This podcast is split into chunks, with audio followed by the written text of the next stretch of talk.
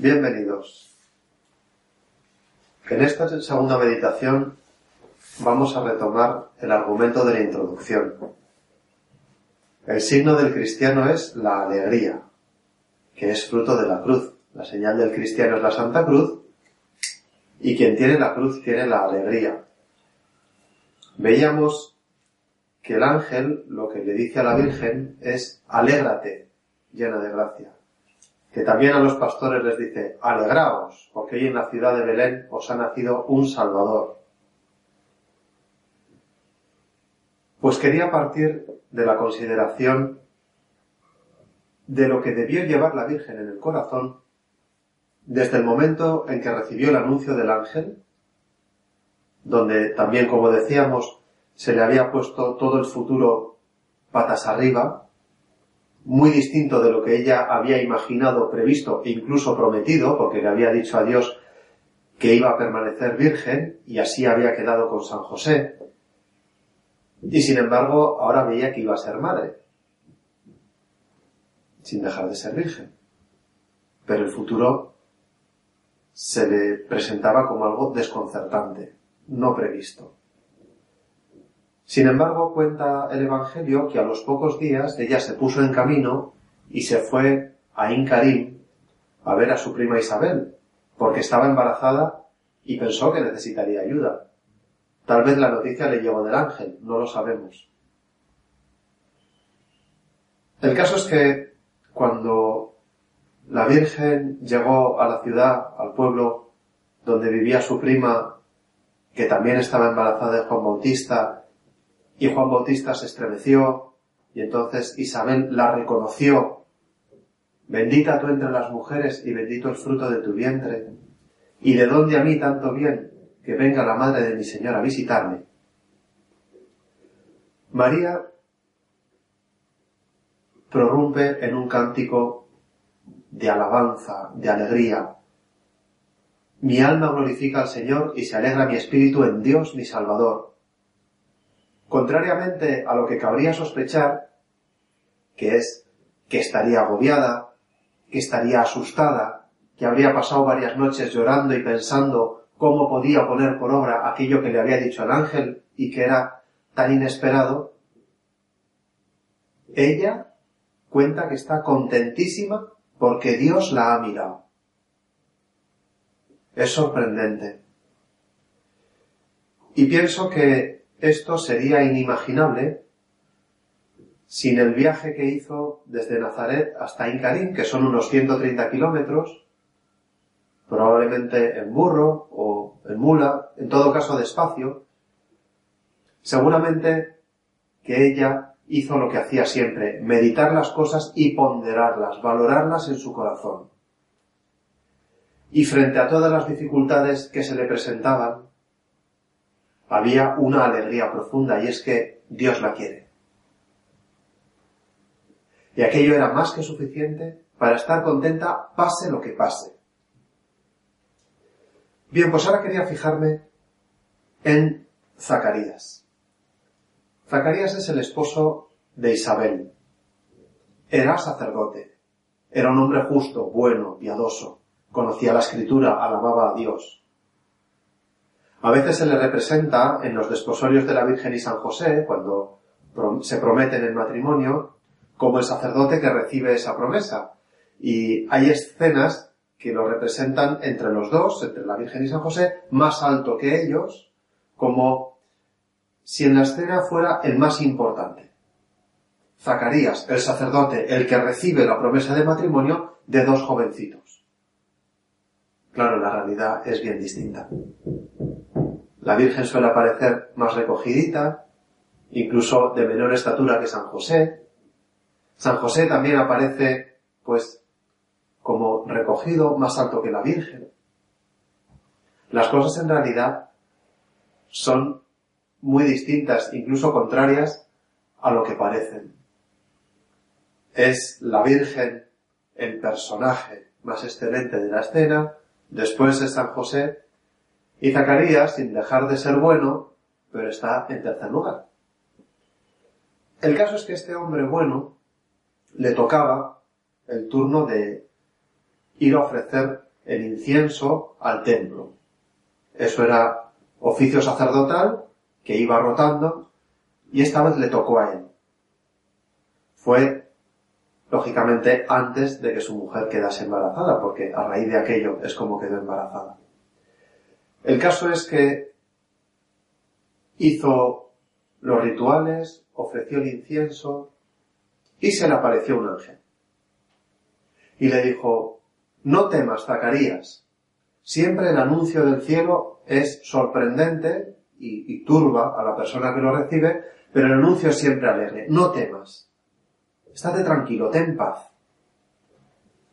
Y entonces le anuncia que su mujer va a concebir y va a dar un hijo que se llamará Juan, que es Juan el Bautista, que es el precursor, el elegido por Dios desde toda la eternidad para ser el último profeta antes de la venida de Jesús. Una misión importantísima. Zacarías era bueno, era piadoso, era un sacerdote, pero no podía esperar. Aquella noticia era también inesperada, imprevisible. Y con un deje de incredulidad pregunta que cómo sé que lo que me estás diciendo es verdad. Es una pregunta parecida a la que le hizo la Virgen al ángel también. ¿Cómo se hará esto? Pues no conozco varón.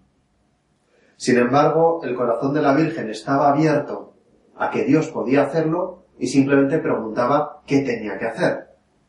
En el caso de Zacarías pregunta, ¿cómo sabré yo? La pregunta es parecida. Y sin embargo, lo que manifiesta es la desconfianza en lo que le está diciendo. No es posible. Esto no lo entiendo. Desde mi perspectiva, no hay manera de, que esto pueda ser verdad. Porque mi mujer es estéril y además es mayor. Somos un matrimonio que no estamos en edad de tener hijos. Como si le dijera al ángel que llega tarde. La verdad es que la lógica de Zacarías muchas veces, por lo menos es la misma que la mía. Cuando una cosa no entiendo o me parece que no es posible, ya la doy por absolutamente imposible. Como si la lógica de Dios no pudiera estar por encima de la mía. Como si Dios no fuera omnipotente.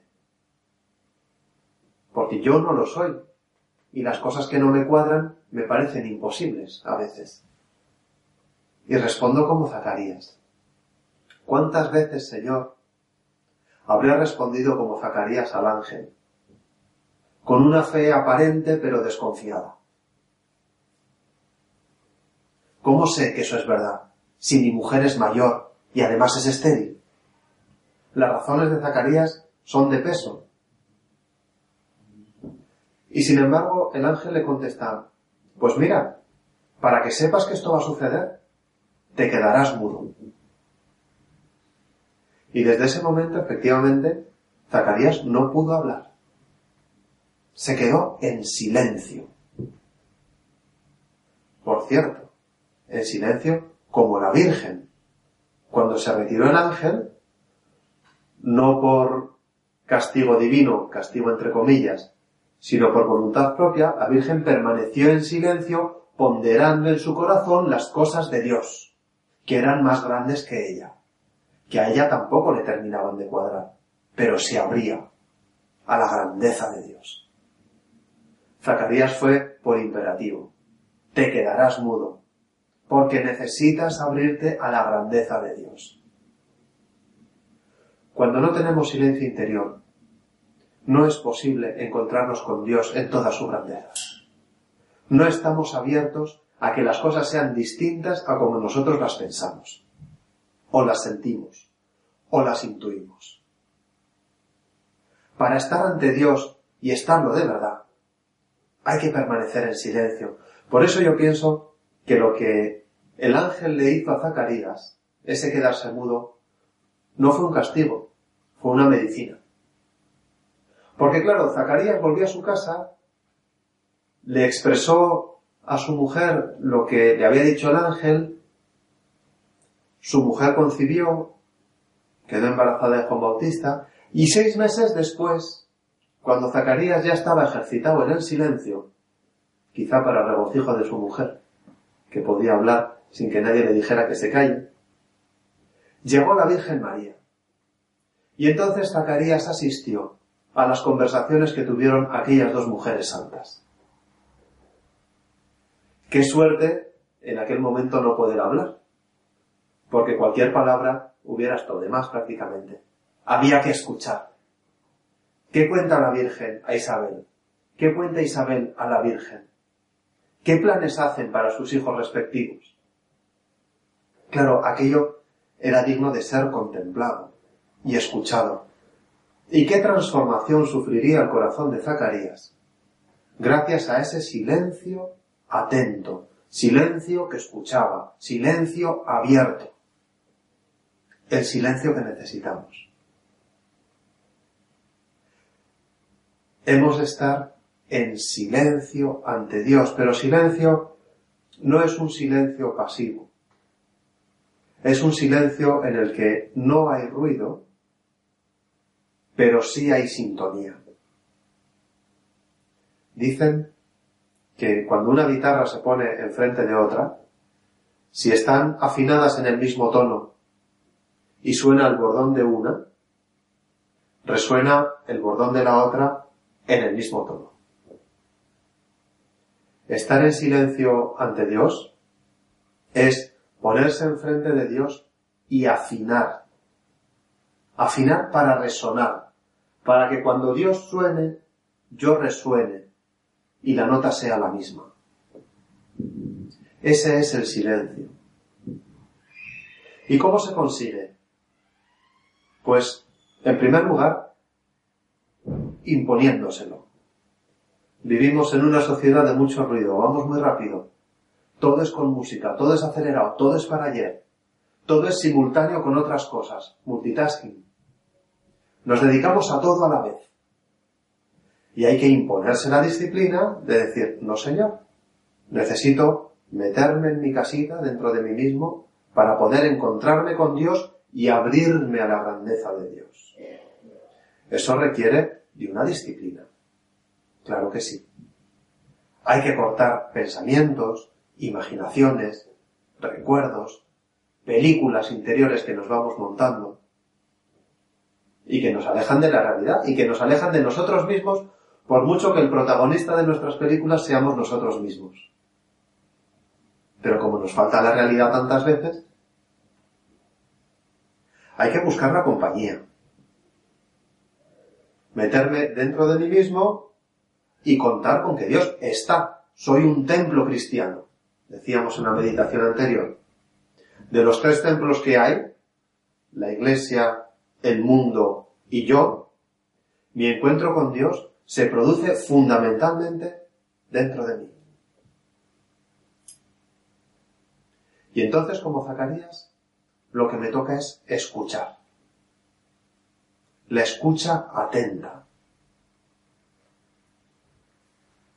Yo no tengo por qué entender a Dios en todo lo que hace, pero le tengo que escuchar y dejarme llevar de su bondad, de su belleza, de su grandeza, de su verdad. No hace falta que lo entienda. Como un niño pequeño tampoco entiende por qué su padre actúa de una manera o de otra y sin embargo está continuamente mirándole. Su padre es la referencia. Así, Dios mío, tú has de ser mi referencia. No pensemos que estar con Dios a solas o hacer oración consiste en ver qué cosas tengo que hacer mejor o ver qué cosas hago mal. El cristiano no es cristiano para hacer cosas bien o para dejar de hacer cosas mal. El cristiano es cristiano para hacer las cosas como las haría Jesús, si estuviera en sus circunstancias. El cristiano es, es cristiano para interpretar la vida de Jesús. Interpretar. Lo cual requiere conocer al personaje que ha de interpretar. Por tanto, estar en silencio es leer el Evangelio, conociendo a la persona, cómo reacciona, qué le gusta, qué cosas le salen mal y no importan.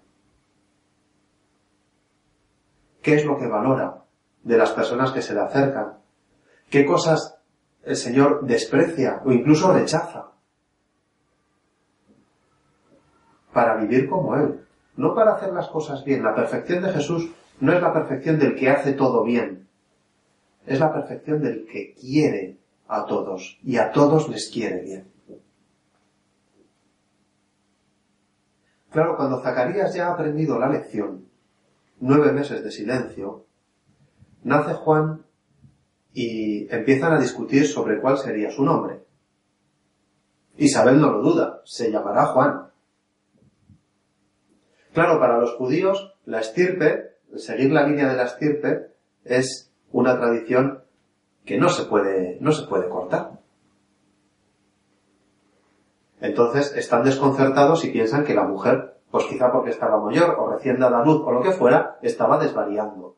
Había decidido un nombre para su hijo que no correspondía, quizá aprovechando que su marido no podía hablar. Y entonces le preguntaron a Zacarías, esperando que la respuesta de Zacarías sería la de la lógica de los hombres. Pues se llamará Zacarías como yo. Y sin embargo, Zacarías pidió una tablilla y escribió, Juan es su nombre. Con total seguridad, sin discusión. ¿Penséis lo que penséis? Mi corazón ha sido transformado por Dios y ahora lo veo como lo ve Dios. Claro que es mi hijo, claro que es mi primogénito, pero es mucho más que mi primogénito. Abierto a la lógica de Dios, el nacimiento de Juan era mucho más que el nacimiento de un primogénito. Era el precursor del Mesías. Tenía que llamarse Juan.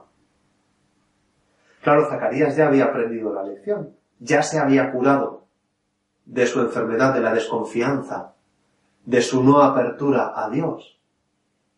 Y repito, que Zacarías, antes de quedarse mudo, era bueno, era piadoso, hacía cosas bien, adoraba a Dios. Pero ahora su corazón está en sintonía con el de Dios. Ya se puede curar. Y entonces, resulta que recupera el habla, puede hablar, y lo primero que dice es algo muy parecido a lo que dijo la Virgen al llegar a Encarín después de su silencio.